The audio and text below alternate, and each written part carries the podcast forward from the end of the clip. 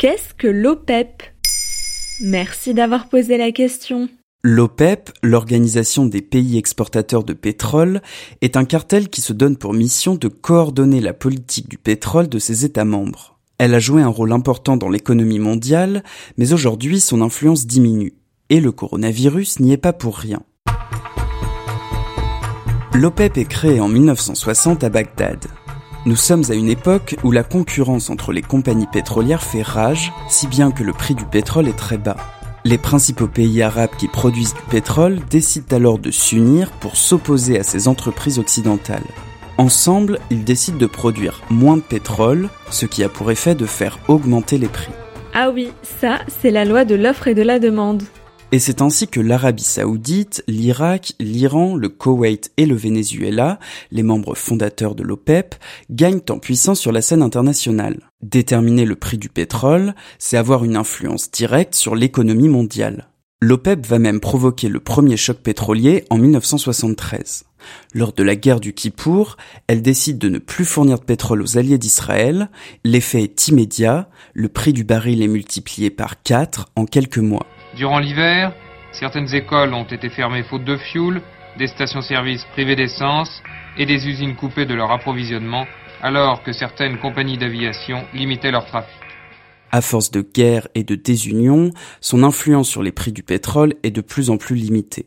Aujourd'hui, l'OPEP compte 14 pays membres qui possèdent en cumulé 70% des réserves de pétrole mondiales. Pourtant, leur production de pétrole représente seulement 40% de la consommation mondiale. C'est parce que l'OPEP a de sérieux concurrents, et notamment un, les États-Unis, qui sont devenus ces dernières décennies le premier pays producteur de pétrole. Ah bon, il y a du pétrole aux États-Unis? Eh oui, mais il s'agit surtout de pétrole non conventionnel, un pétrole plus difficile à extraire, qui nécessite donc l'utilisation de techniques plus coûteuses. Et les États-Unis augmentent leur production pour garder des prix bas.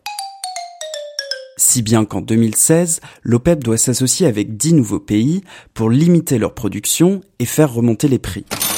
Mais cette association, avec la Russie notamment, tourne à la crise diplomatique en 2020 lorsque la plupart des pays se confinent pour lutter contre la Covid-19. Hmm, mais c'est quoi le rapport entre pétrole et crise sanitaire?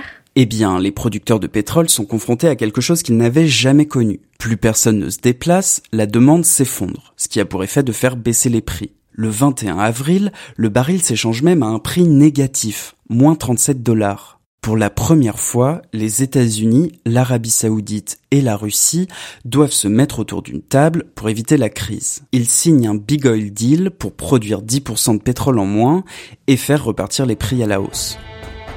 La question est maintenant de savoir si la concurrence reprendra de plus belle ou si ces pays, pas toujours amis, arriveront à s'entendre à nouveau. Ce n'est en tout cas pas l'OPEP qui réussira à elle seule à stabiliser le prix du pétrole. Face à la pompe de super sans plomb, l'organisation a bel et bien perdu de sa superbe, de son aplomb. Voilà ce qu'est l'OPEP.